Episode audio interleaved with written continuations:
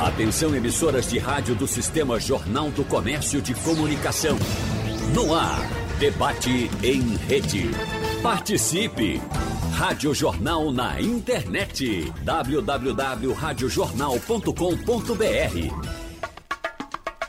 Meu amigo. Bom, minha gente, está começando o debate. Vamos falar de política. Estamos com três bons especialistas para tratar desse tema. Temos, pelo que sei, todo o, o, o círculo resolvido. Porque, por exemplo, eu acho que o meu prezado André Regis é de centro, não seria nem esquerda nem direita. Estou certo? Tá certo, Geraldo. Eu acho que centro-direita, centro, dependendo da colocação que seja colocada, tá bom, tá bem colocado. Quando se diz que o centro é em cima do muro, até que ponto se diz a verdade? Ah, se o centro ele é, é a, a moderação, a moderação realmente tem sempre um espaço para que você possa calibrar a, as posições. Assim, é, eu tive um, um professor de direito de introdução ao direito, o professor João Maurício Adeodato, um grande professor. E a lição que ele deu, mais profunda, eu acredito, e prática, foi ele, ele disse o seguinte: todas as vezes que perguntarem alguma coisa a você, você começa respondendo depende. Porque aí você ganha espaço para você pensar o que de fato você responder e porque também as coisas não são exatamente de uma forma ou de outra. Então há um espaço para o entendimento, para a moderação. Então, quando a gente é, e aí, lembrando sempre o, o nosso saudoso governador Joaquim Francisco, não é? ele sempre de, usava a expressão latina de que a virtude está no centro. Uhum. Então, é, ser centro nesse sentido do ele caminho. Que era radical de centro. Radical de centro, né? Que é um, um termo que ele usava bastante, que ele tirou lá ah, do debate inglês. Ele é uma pessoa estudi que estudava bastante, e esse é um tema que um termo que foi usado muito na Inglaterra recentemente da época do, do governo Tony Blair, hum. né, o, o, o, radical de centro. Então, eu. Agora, se fosse para reduzir direita e esquerda, porque às vezes o debate é somente reduzindo, né? Ou você é uma coisa ou outra. Então, eu não, não me vejo, nunca me vi como sendo de esquerda. E como eu também não me rotulava, uh, não dizia o que é que eu era, quando você não se rotula, a esquerda, ela tende, tende a sempre se. O, o político de esquerda, o, o ideólogo de esquerda, ele sempre se diz como sendo de esquerda. Então, se você é o oponente dele e ele diz que é esquerda, naturalmente ele lhe empurra para a direita. Uhum. E o doutor Maurício Randes é de esquerda, sem dúvida, não é isso? Seu microfone está fechado, viu? A direita dúvida, fechou seu microfone. Bom dia, a André, Rodrigo, todos os ouvintes da Rádio Jornal. Eu me considero uma pessoa de esquerda no sentido que foi muito bem analisado por Norberto Bobbio, aquele cientista político italiano, que ele disse que o que caracteriza o pensamento de esquerda é a ênfase na, no combate à desigualdade. E hoje eu sou uma pessoa de esquerda, mas que também enfatizo muito a liberdade. Eu diria, eu quero harmonizar dois grandes valores do iluminismo: liberdade com busca da igualdade, com a, pelo menos a igualdade de oportunidade, para que as pessoas possam ter condições básicas de vida. Isso tinha mudado, mas de, de uns tempos para cá, passaram a dizer novamente que esquerda é comunista. Esquerda tem que ser comunista? Eu acho que não. É, eu, inclusive, hoje tenho escrito muito tenho debatido muito, Geraldo, aqui mesmo com você, aqui na Rádio Jornal, que eu não aceito que nenhum desses partidos políticos possam ter a pretensão de ter o um monopólio de um pensamento político que é muito mais amplo. Então, o pensamento político de esquerda, no sentido de buscar a igualdade, de combater a miséria e a pobreza, não é monopólio nem do PT, nem do PCdoB, nem do PSB, nem do PSOL, nem do PSTU, nem do PDT, para citar partidos aqui no Brasil que se reivindicam nesse campo da esquerda ou da centro-esquerda. Eu vejo muita arrogância moral em muitos dos militantes que querem é, que o seu partido, a sua corrente, seria é, a monopolizadora, a, a detentora desses valores. Esses valores não pertencem a nenhum partido, esses valores foram construção da evolução civilizatória da humanidade. E, portanto, eu acho que esse debate precisa ser travado com mais humildade moral, tirar essa arrogância moral de algumas burocracias partidárias que se reivindicam detentoras do monopólio é, da compaixão social, do monopólio é, da solidariedade social ou do monopólio de um pensamento de esquerda. Eu não aceito que nenhuma dessas forças políticas tenham este monopólio. A pessoa pode, por exemplo, se professar de esquerda e não concordar com nenhum desses partidos. Uhum. Sabe que uma vez eu fui lhe visitar lá em Brasília e procurando naqueles gabinetes, eu terminei entrando no gabinete de Paulo Rubem. E aí o chefe de gabinete de Paulo Rubem disse, olha, o gabinete de Maurício é, é, é por aqui. Ele disse, não, a direita é ali do outro lado. era o gabinete de Paulo Rubem, era no mesmo andar mesmo, né? Era, e aí é, é, Paulo Rubem pertencia a um agrupamento que dizia, não, nós somos a verdadeira esquerda. Não existe esse negócio de verdadeira esquerda. Bom, e o filósofo Rodrigo Jugman, como é que está o livro? Tem, quer falar um pouco dele? Que, que perdemos tempo de falar no livro, porque coincidentemente, livro... a partir do seu lançamento, eu, te, eu saí do, do, horário das 11. Não, veja, aquele livro, que eu acho que você tem em mente, uhum. a respeito do jornalismo da Folha. Sim. É um livro que. Bom, isso às vezes acontece, né? até mesmo Jorge Amado renegou certos livros. Uhum. Então, eu, muito mais modestamente, reneguei este. Este é um livro que eu, muito simplesmente, me arrependo de ter escrito. Deixou de gostar dele? Deixei de gostar dele. Porque, porque foi um livro que pertenceu a uma época em que eu ainda acreditei em certas ilusões no que toca ao atual governo Bolsonaro. Eita. Ilusões essas às quais eu renunciei completamente. Eu não li... que o livro não tenha alguns méritos. Uhum que eu creio que tenha, mas há certos aspectos do que lá está dito que podem ser encarados como uma, uma relativa defesa, digamos assim, uhum. daqueles primeiros meses Rodrigo, do governo. Mas, e, Rodrigo, se Geraldo me permite, isto, não dizem que um, livro é como um filho? Um filho a gente não rejeita. Como a gente rejeitar um livro? É o que ele pergunta. Mas esse eu rejeito. Eu digo a todo mundo, não compre. Bom, aí o, o, nosso Rodrigo Juma. É... Mas desde então eu publiquei outras coisas, no uhum. sentido mais acadêmico, das quais eu me orgulho profundamente. Eu inaugurei e devo dar continuidade a uma série de traduções de obras inéditas do grande filósofo liberal John Stuart Mill. Você é professor de e, filosofia? Bem, é, é, é, a minha corrente, basicamente. Eu, eu me vejo como um liberal. Professor de filosofia? Muito e, mais do que eu E aí, quando, quando você é chamado de direita, isso lhe incomoda?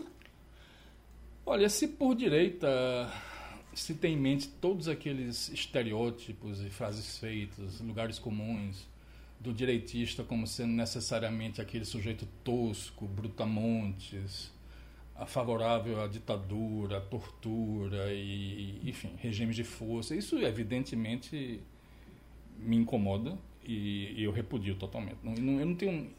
Eu, eu sou. Veja, não tem aqueles testezinhos que fazem às vezes de coordenadas políticas, eu já fiz vários, aqueles testes que aparecem nos é, Facebook e uhum. outras plataformas, já fiz inúmeros daqueles testes.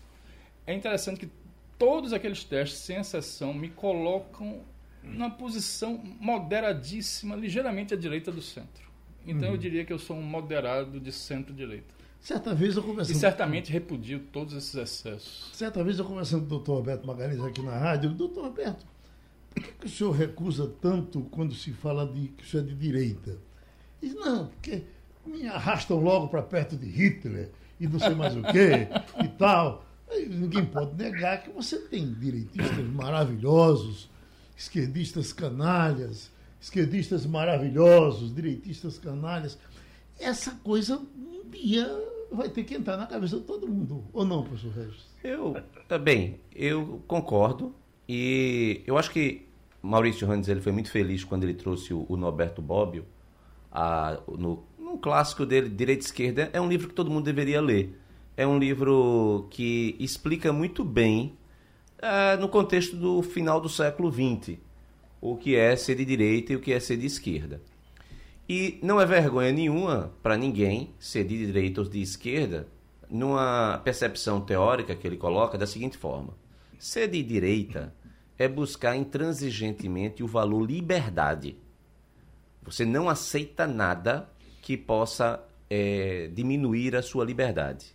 Então, isso implica necessariamente contenção do Estado. Então, o Estado, para quem é de direita, é visto como um mal necessário, que deve conter ah, impulsos criminosos, deve garantir a justiça, mas deve ser contido e deve ser mínimo, vamos colocar assim. A liberdade deve ser todo mundo poder, inclusive, empreender, a, a liberdade, inclusive. Tomar vacina, não tomar. Tudo. Então, a, a liberdade é porque o valor é a individualidade. Uhum. A tradição é, marxista de esquerda, ela é, não, lo, não coloca no centro o indivíduo, e sim o coletivo. Então, o coletivo deve prevalecer ao indivíduo, porque existe um bem maior a ser buscado, que é a igualdade. Uhum. No extremo, seria você implementar um sistema socialista. Então, a esquerda tinha o socialismo como um ideário. Você deve recordar que o discurso era, de, era, era a defesa da União Soviética, era, era a busca a, por uma sociedade sem classes, era a discussão de. Era, era aquela coisa, quem, quem, quem bate cartão não vota em patrão. Era um discurso muito econômico, inclusive, de direita e de esquerda, ou seja, o capital sendo mal, o vilão, e o trabalho sendo a, ali a, a necessidade de aglutinação para um processo revolucionário.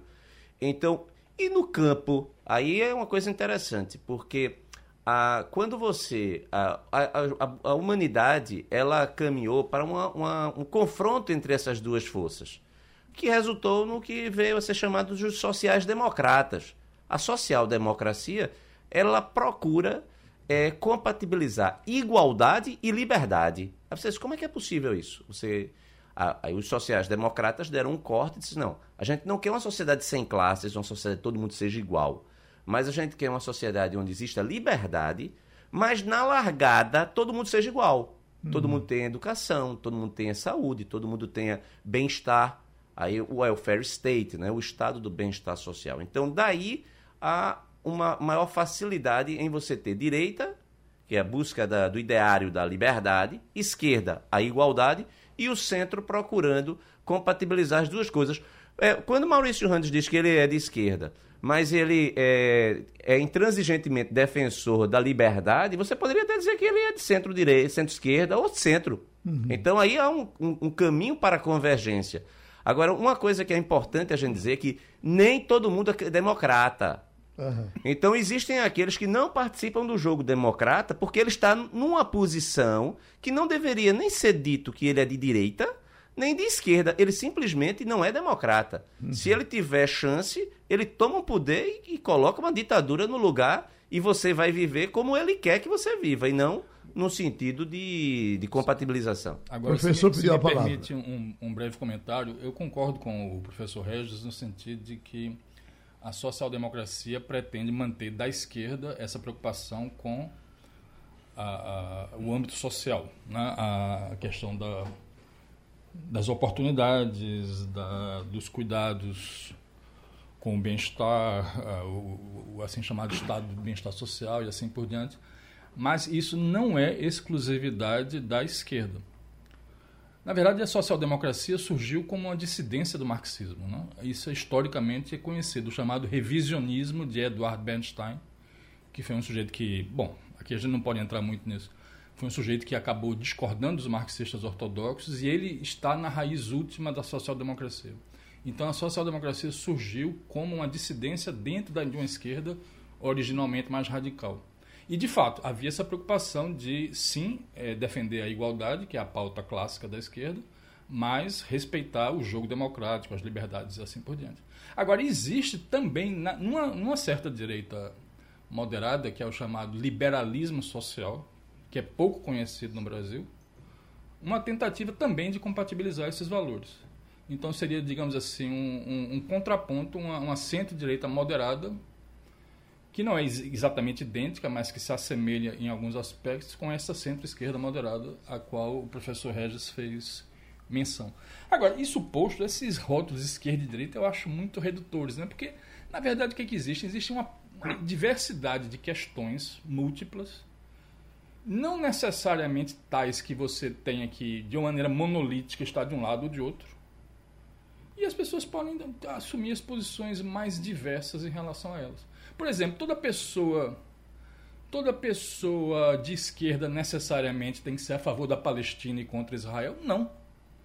Toda uhum. pessoa de direita necessariamente tem que ser a favor da, do livre é, comércio e, e posse e porte de armas? Também não. Nem todo direitista tem que ser a favor do livre uso e posse, e como queira chamar, porte de armas, assim por diante. Nem todo esquerdista necessariamente tem que ser a favor. Tá cheio de direitista aí que nem sabe atirar.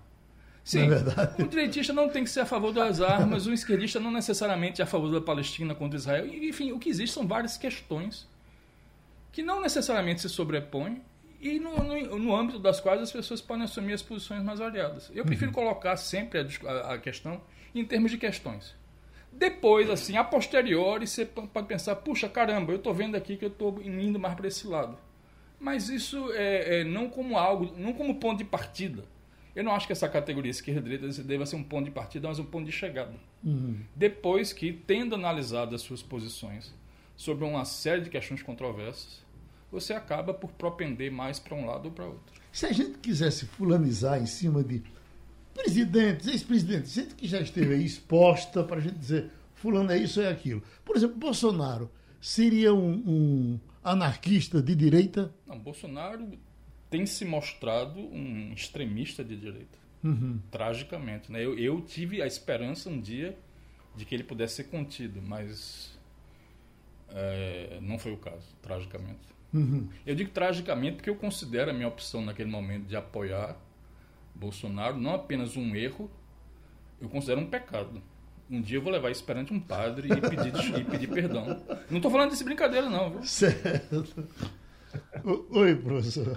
Olha, eu. A, a pergunta para mim agora. De, Sim. Veja, é, eu tenho dificuldade de colocar Bolsonaro como sendo de direita, pelo, padrão, pelo paradigma que Maurício Randes colocou, do ponto de vista de Norberto Bobbio. Por quê?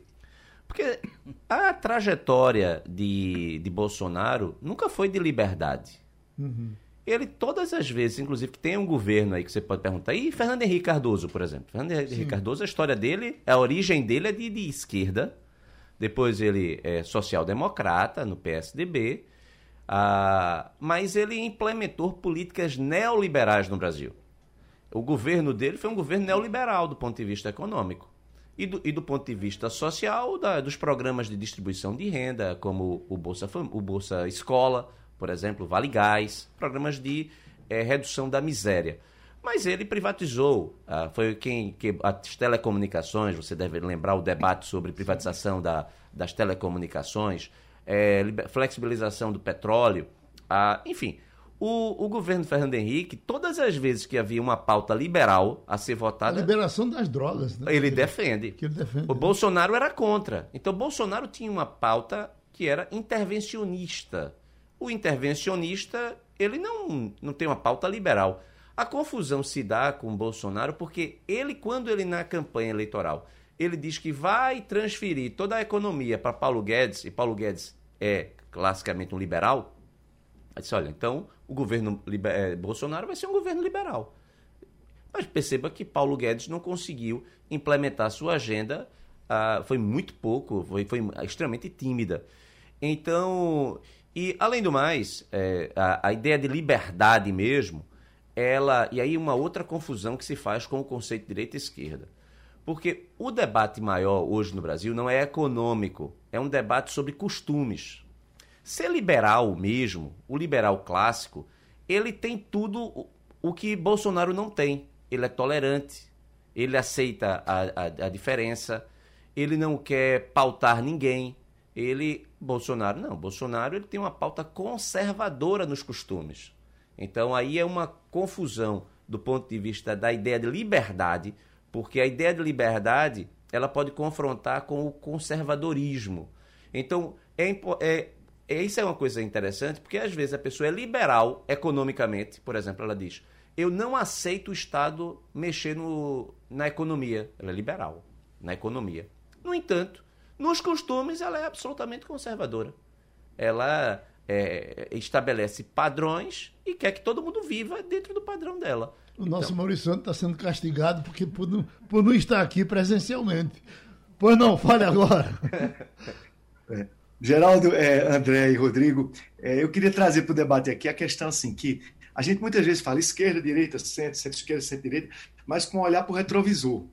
Vamos olhar agora para frente. O que é que a gente tem hoje? A gente tem uma nova economia, uma economia que não está mais centrada na indústria, na economia do serviço, da tecnologia, da inovação. Então a gente tem uma nova economia. E eu percebo que aqui no Brasil e também Europa, Estados Unidos e no mundo todo, muita gente que fica ainda discutindo direita, esquerda, não conseguiu ainda se dedicar ou entender em profundidade as mudanças de paradigmas que aconteceram na produção, na economia, nas relações é, no mundo inteiro. Então, nós vivemos uma, uma economia, hoje, uma economia digital, né, os novos meios de comunicação, junto com os que já existem, continuam sendo muito fortes.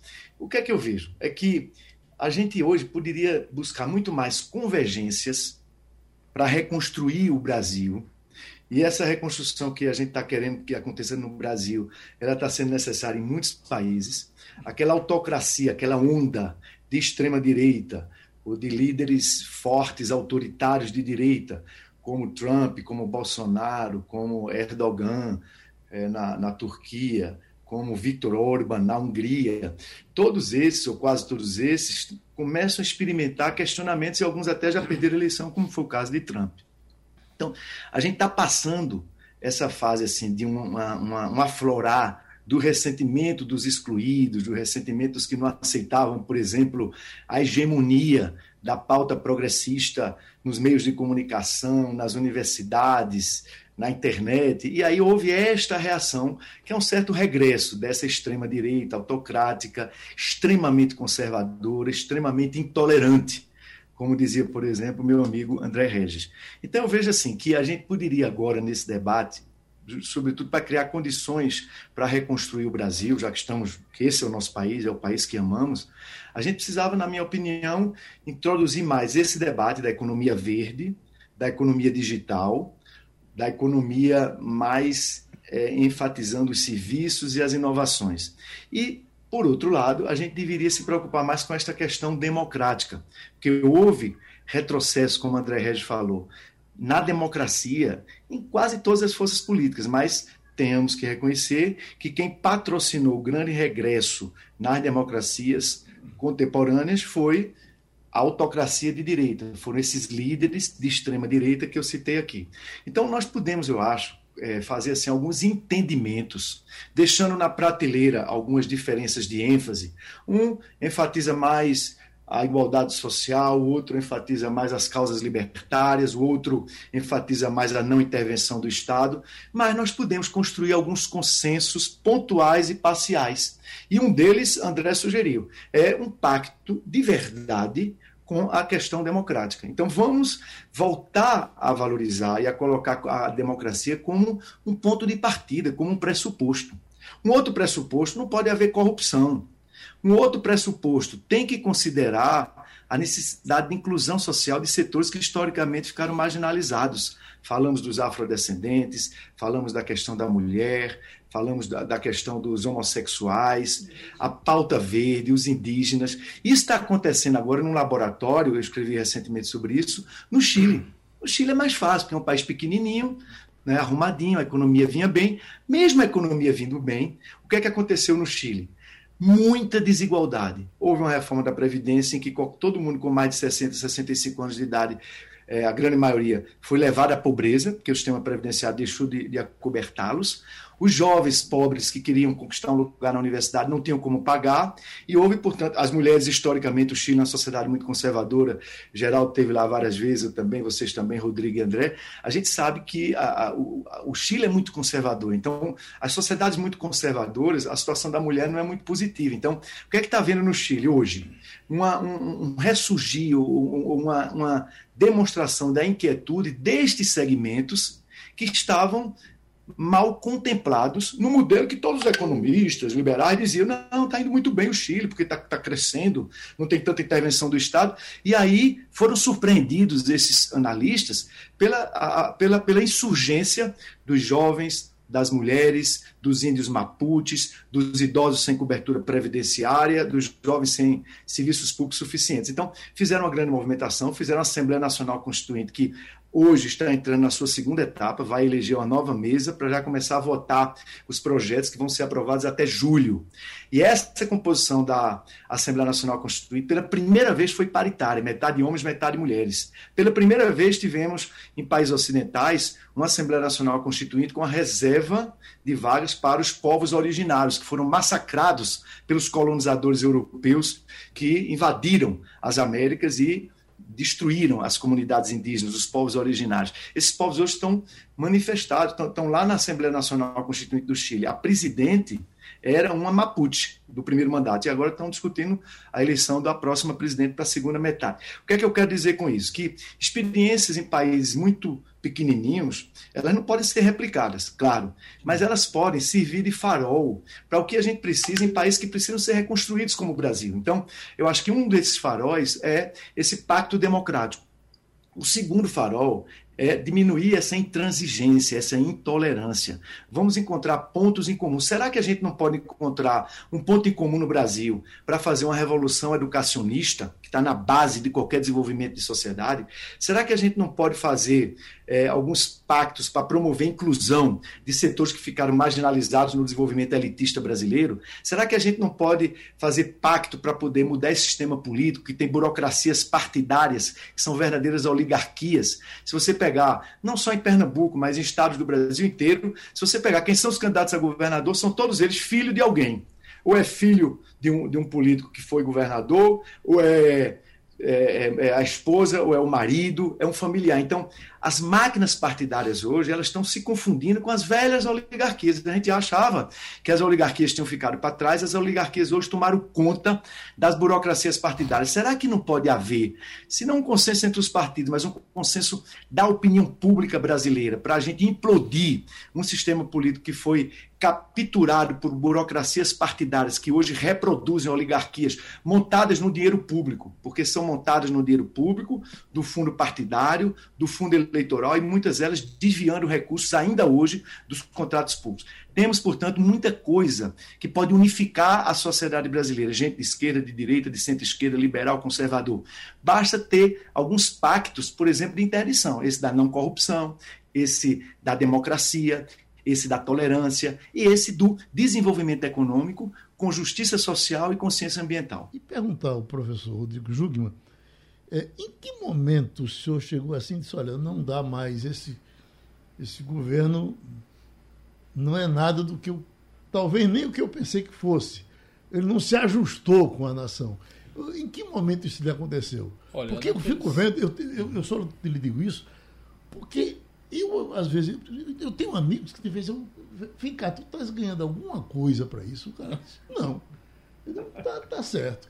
Pois não, professor, desculpe. É, olha, assim, nos primeiros meses, vamos dizer assim, lá pelo terceiro, quarto mês, talvez, eu já estava muito incomodado. Mas a, a gota d'água foi aquele comentário dele relativo zombeteiro, né? um comentário profundamente zombeteiro relativo às torturas que teriam sido sofridas pelo pai do, do uh, Felipe Santa Cruz da OAB. Sim. Eu achei aquilo de uma de uma perversidade, de uma maldade, é visível a, a, como ele se comprazia ali hum. com com o sofrimento alheio, com a situação de infligir sofrimento alheio e ali eu já rompi, totalmente. E tragicamente os fatos subsequentes, os fatos subsequentes é, só reforçaram essa impressão, né? Porque no decorrer dessa pandemia, evidentemente se pode apontar para uma condução desastrosa da, da questão da saúde de um ponto de vista técnico, etc. O atraso das vacinas, a insistência com com o, o, o, tratamento preventivo e assim por diante, mas para mim, ainda mais significativo do que isso, não do ponto de vista social, mas do ponto de vista do julgamento da pessoa Bolsonaro, é o fato de que ele se revelou um indivíduo completamente desprovido de qualquer forma de empatia, de qualquer forma de sentimento pela dor alheia. Um sujeito que, pelas suas piadinhas de, de não sou coveiro e, e, suas imitações e pacientes de Covid com falta de ar e outras tantas declarações absolutamente vergonhosas, ele se mostrou muito simplesmente. E aqui eu vou usar uma linguagem que pode parecer quase que ingênua. Ele se mostrou um homem mau. Uhum. E o mal não Mas, pode Rodrigo, ser premiado. Rodrigo, se você me permite, você não acha que ele já se mostrava, por exemplo, há muitos anos e repetidas vezes, ele enaltecia a ditadura militar e os torturadores como aquele brilhante Ustra. Repetidas vezes, antes de ser candidato até a presidente, ele já esculhambava as mulheres, os homossexuais. Ele sempre foi um sujeito sem nenhuma empatia. Eu fui deputado federal com ele durante três mandatos e conheço na palma da mão.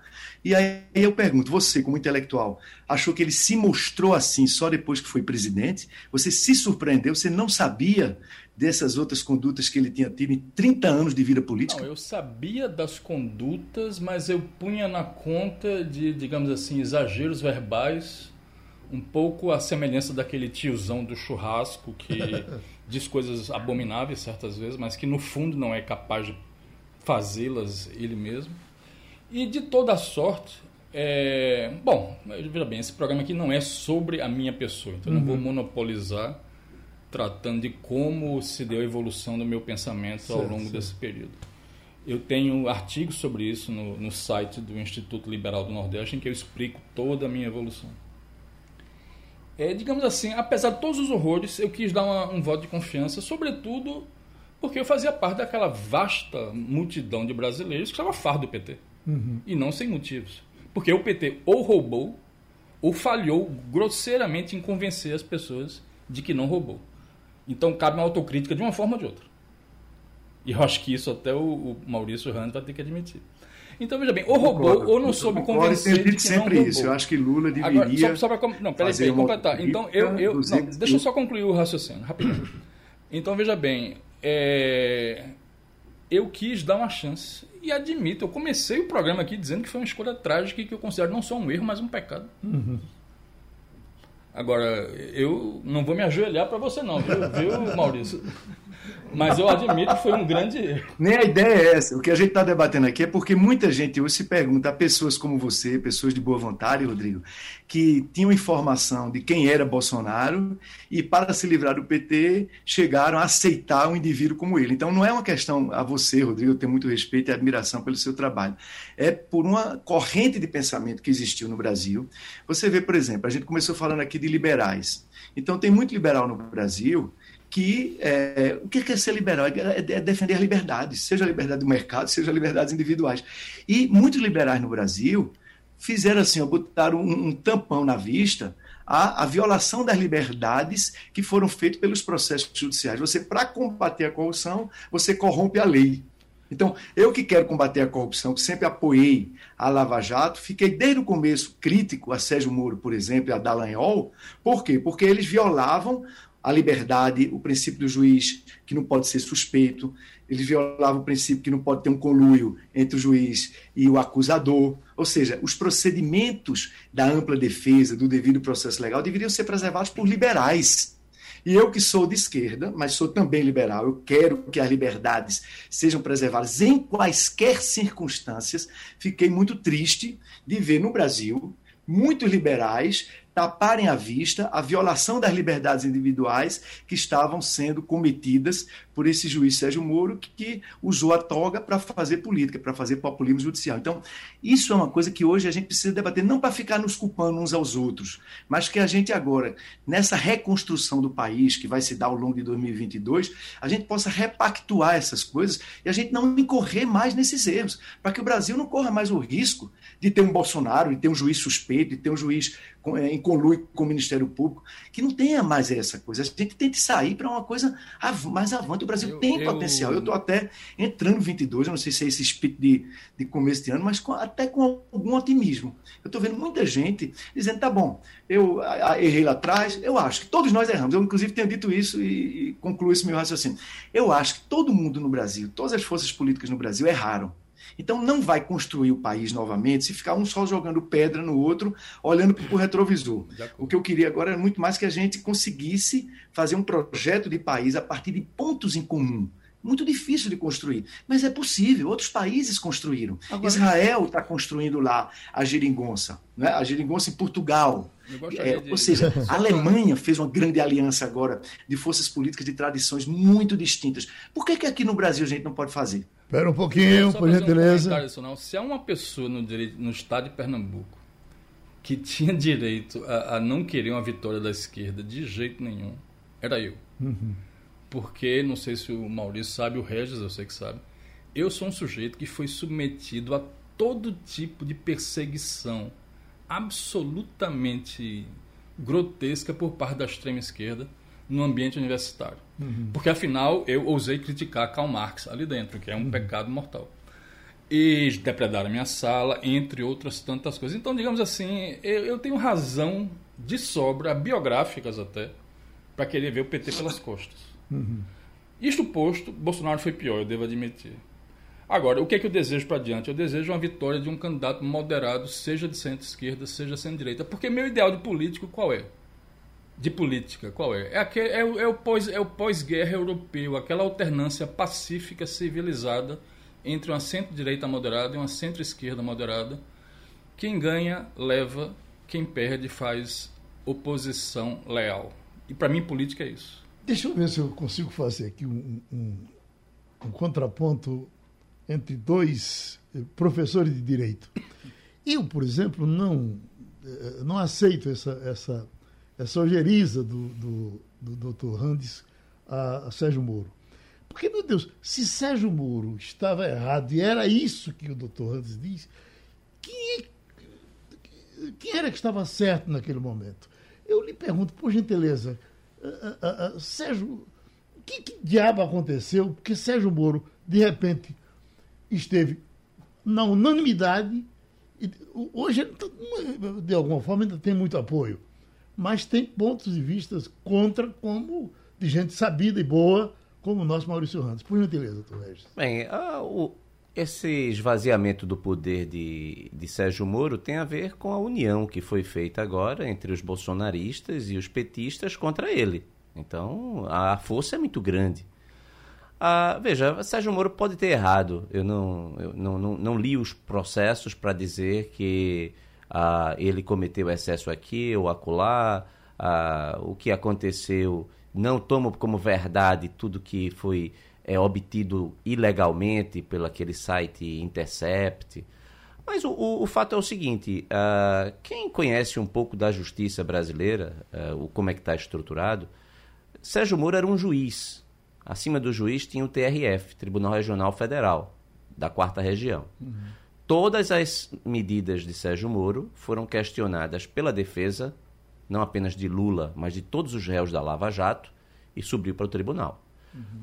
Tribunal da Quarta Região, lá em Porto Alegre. De lá, os processos subiram para o STJ. O STJ mantinha tudo. É, tinha a possibilidade de rever. Do STJ para o STF.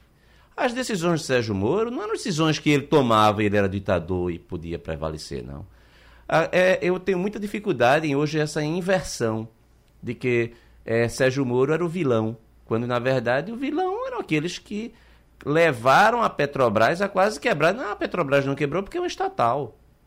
Mas ela reconheceu em balanço 6 bilhões de reais como pagamento de propina. Balanço oficial da Petrobras. Esse dinheiro ia para onde? Nas campanhas eleitorais. Quem comandava isso? O Partido dos Trabalhadores juntamente com os partidos aliados, PP, PR, PMDB. Os que estão aí hoje. E né? os que estão hoje. Agora, uhum. isso não, é, não afeta a ideia de democracia? Claro. Democracia não é só eleição, democracia não é só dizer que é democrata. Democracia é não comprar o poder, como o, o PT, a origem do PT lá atrás, do mensalão, comprar a base parlamentar dando dinheiro vivo. Então, o Bolsonaro, ele vem, é, é uma consequência da, do cansaço da população em relação a uma forma corrupta, avassaladora, uma cleptocracia que foi colocada para governar o país. Eram cleptocratas e não democratas, ou seja, eram bandidos que entravam nos cargos públicos com o objetivo de tirar para si, para o partido, e a justiça eleitoral lavou dinheiro. O pagamento da propina, ao invés de, de ser dado ao, ao, ao corrupto, ela ia para o partido, legalizava lá o dinheiro, o dinheiro saía, a gente viu isso. Inverter essa ordem, uma pergunta que a gente deve fazer é o seguinte: todo esse dinheiro. Olha, a, a Andrade Gutierrez fez acordo de leniência e, e devolveu aí bilhões de reais. A Camargo Correa, a Odebrecht, a, todas elas, a Galvão e, e etc. Eles fizeram esses acordos de leniência por quê? Aí quer dizer que não aconteceu a corrupção. Ó, Pedro Barusco é um caso interessante. Um único gerente da Petrobras, Geraldo. Ele devolveu 100 milhões de dólares de propina que ele recebeu estava na Suíça. 100 milhões de, a preço de hoje ele estaria o quê? 500 milhões de reais, meio bilhão de reais de pagamento de propina a um gerente. Agora querer inverter, dizer que foram os procuradores, que foi o, o juiz Sérgio Moro, eu acho que isso é inaceitável. Agora Sérgio Moro, ele pagou o preço e isso foi muito ruim para a Lava Jato, porque ele não deveria ter ido para o governo Bolsonaro, uhum. errou. Quando ele foi para o governo Bolsonaro, ele entrou ali e se perdeu. Porque quando ele viu o, o que Bolsonaro tem inclusive ciúme de todo mundo e podia disse não é a chance de matá-lo agora se hoje o PT está contra o Bolsonaro e aí tem essa veja agora que esperança a gente pode ter de um país que o candidato que vai que está liderando é Lula é, é, o grande democrata que recentemente com, é, é, comparou Angela Merkel Daniel Ortega um é. ditador lá na Nicarágua a a, Angela Merkel, na, a, a ex-chanceler alemã. Então, eu, eu lamento, e aí eu não tenho razão de esse otimismo de, de Maurício Randes, porque as pesquisas atuais, pelo menos, indicam isso, que o país não vai se estabilizar. Se ganhar Bolsonaro, não se estabiliza. Se ganhar Lula, muito menos. Então, hoje a gente fica numa situação de dificuldade, esperando que a terceira via, aí que Moro suba, o Dória, ou Ciro Gomes, alguém possa é, levar adiante um projeto que seja alternativo, porque não dá mais. Porque o que eu acredito é que se o PT ganhar, vai vir também com um sentimento de revanche. Vai vir com o um sentimento de que, olha, onde foi que a gente perdeu? Onde foi que a gente errou? A gente não pode mais errar, e uma vez que entre essa tradição é, muito sindicalista também, de regra. É, é, que o PT utilizou na presidência e no, no governo, eu acho que isso é, não, não é nada bom. Eu não, não vejo um grande prospecto aí para a, a democracia brasileira nessa polarização raivosa a, do, dos que apoiam Lula e dos que apoiam Bolsonaro. Mas se você tivesse Sérgio Moro eleito, que eu acho que não vai ser, é, porque acho que a gente não merece esse castigo, porque como diz Ciro Gomes, o Brasil não aguenta mais um amador na presidência da República. Né? O estagiário. então, é, é, evidentemente, entrando, entrando o Sérgio Moro, ele vai ter esse, esses, esses, essa cangalha para carregar aí pesadíssima. Né? A gente é, Sim. veja, é porque a gente. É, Sérgio Moro não tem partido, não tem estrutura, ele tá. tá o partido está sendo bar, é, é barriga de aluguel dele. para ser presidente. É, eu, eu não vejo. Assim. É, é, é, é novamente é apostar no escuro, né? Assim, no, no outsider. Por isso que eu sou parlamentarista. Eu acho que a gente. Eu sempre defendi o parlamentarismo. Na época do, do, do, do plebiscito, inclusive, fiz campanha. Ah, lamentavelmente, eu costumo perder, viu? O que eu defendo na política, os meus candidatos perdem, as teses perdem. É algo que. É, é, e o que eu continuo, olha, o pior é que eu, eu sou igual o Charles Gaulle, eu sou um pessimista Rodrigo tá propositivo. Eu queria ouvir da minha competente bancada de hoje aqui uma resposta para uma coisa que eu estou ouvindo muito repetidamente. Eh, ainda hoje eu ouvi uma conversa de três pessoas ligadas à política dizendo Bolsonaro não quer ser eleito presidente da República. Ele quer dar uma trabalhada aí, quer fazer uma super bancada, porque agora me parece que é o sonho de todo mundo ter bancada grande, porque bancada grande tem muito dinheiro de fundo partidário e etc. Não é? Ah, mas Bolsonaro se comporta como quem quer se eleger presidente da República, doutor Na verdade, o comportamento dele não é muito condizente com o de um candidato. Uhum. Porque seria de esperar um, um, um maior nível de, de moderação, uma, uma suavização é, nos seus procedimentos. Que seja por razões de, de insanidade mental ou outras de qualquer natureza, ele simplesmente é incapaz de fazer. Ele só sabe fazer política pela via da confrontação e pela via da criação constante de inimigos, quer reais ou irreais. Ele vive em função do combate ao inimigo. Ora, ninguém faz política construtivamente desse jeito. Você pode ter inimigos na política, mas ou adversários, mas mesmo com eles é necessário ter um modus vivendi, né? tem, uma, tem uma, uma, uma capacidade de, de convivência no sentido de, de, de, construir alguma coisa. Você sabe que tinha um. E, e não há nada de construtivo em Bolsonaro. Ele é um destruidor. Tinha, tinha um pensamento. Até como candidato, ele é um destruidor. Joaquim Francisco, que faz uma falta enorme, inclusive, nesse debate, mas ele tinha uma coisa que ele dizia, e, e, e ficava engraçado porque ele dizia: só olha, é que Bolsonaro, se tiver uma rosa linda ali e do outro lado um, um, um, um enxame de abelha, ele corre e se agarra com o enxame de abelha. Isso é coisa de gente? Doutor Maurício. É, eu penso que existe até a possibilidade, Geraldo, de ele não ser candidato. Ele uhum. tem um núcleo duro de 20% de pessoas que aceitam aquelas coisas dele ou pensam como ele, mas ele tem dado sinais assim de esgotamento, de quem está até meio de saco cheio do exercício da presidência. Né? A gente viu agora esse episódio das chuvas e ele lá ostensivamente é, quase que agredindo né, os, os, flagelados da cheia lá no jet ski dele. E com, daqui a lá ele se interna no hospital. Ele tem dado declarações também, né? aquele, dia, aquele dia que ele diz que chora no espelho, que ninguém imagina como é difícil ser presidente, que todos nós sabemos, deve ser terrível ser presidente, do ponto de vista do dia a dia da pessoa, da quantidade de pressões. Mas ele, por outro lado, por que, é que ele, ele fica querendo ser candidato? Porque ele tem medo de uma lava-jato em cima dele, dos filhos dele, do Fabrício Queiroz, é, dos amigos dele, muitos deles já foram presos, até alguns deputados né, que foram presos, deputados bolsonaristas, e ele sabe que o governo dele, com esse orçamento secreto e essas denúncias que já tiveram, também não resistem a uma lava-jato. Olha, então, então falando... eu acho que ele fica querendo ser presidente uhum. para poder diminuir o risco é, de processos e condenações sobre ele e sobre os filhos dele. Olha, Se, por exemplo, doutor Maurício, ele conseguir... doutor Maurício, é, tem um, um, um, que estão dizendo também é que Arthur Lira, que esse é, é outra figura bem interessante, esse presidente da Câmara, ele estaria trabalhando um projeto, uma coisa que foi tentada inclusive no Chile, que deu problema por conta de Pinochet, é, é, é para fazer aquele negócio, parece que é senador, Senado vitalício, né?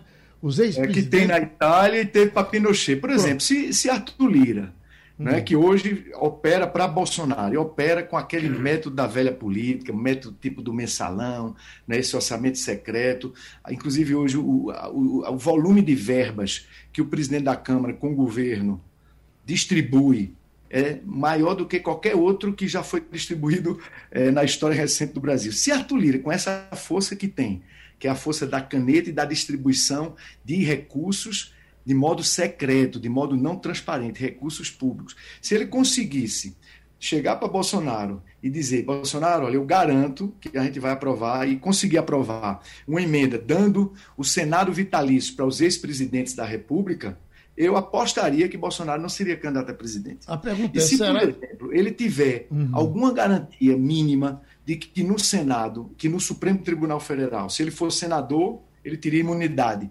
Então, ele seria julgado no, no, Supremo Tribunal Federal. Se ele tiver alguma sinalização do Supremo Tribunal Federal, que não vai ter, por exemplo, um julgamento como foi o de Sérgio Moro, que violou o devido processo legal, a ampla defesa, o princípio do juiz natural, todas as regras do processo, se ele tiver uma sinalização disso, ele é capaz de não ser candidato a presidente. Uhum. Aí ficaria, talvez, Dória, Moro, Ciro, para ver quem é que é o segundo turno com Lula.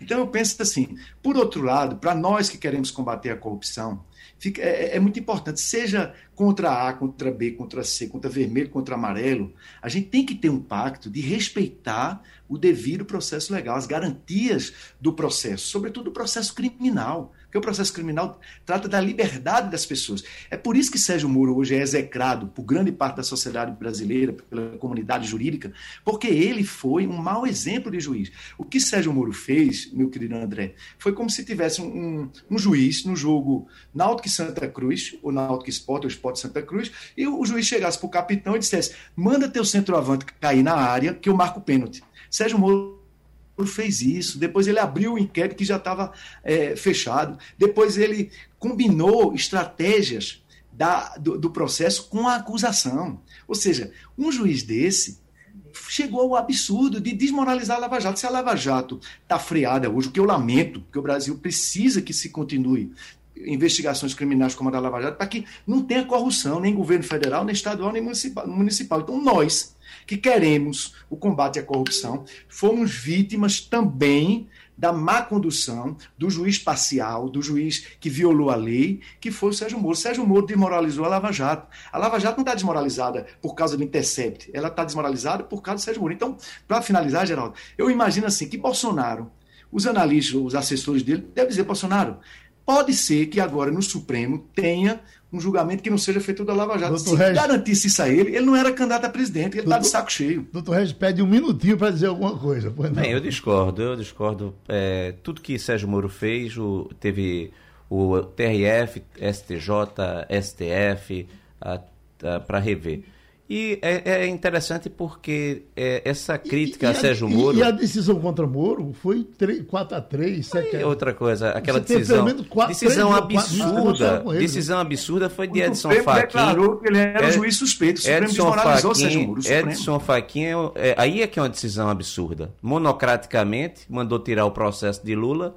Ah, depois de, de, julgado, revisto tudo, mas agora joga, bota lá na, no Distrito Federal ah, para prescrever. Então, o por que não se diz? É, se, esqueça Lula. É, haveria crítica em relação à condenação de Eduardo Cunha, que era o inimigo do PT, é, uhum. ex-aliado. Ou seja, não, é, então há uma tentativa de destruir Sérgio Moro do ponto de vista político. Então isso é colocado. Agora, eu discordo é, é, frontalmente dizer que é, Bolsonaro não age como candidato. Ele é candidatíssimo. É. É, é o comportamento dele é de um candidato que só pensa em eleição. Isso, inclusive, é ruim para o governo dele. Porque todas as últimas é, posturas dele é no sentido de que ele está preocupado, sim, com, com a sua reeleição e contando a estratégia dele é que novamente tem a polarização dele com Lula.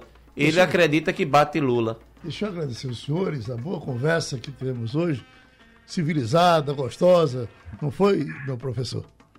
Gostou? Muito bom debate. Agora, só para terminar, né, tem o, o, não. Ah, é conhecida aquela frase né, do orador romano Delenda Cartago.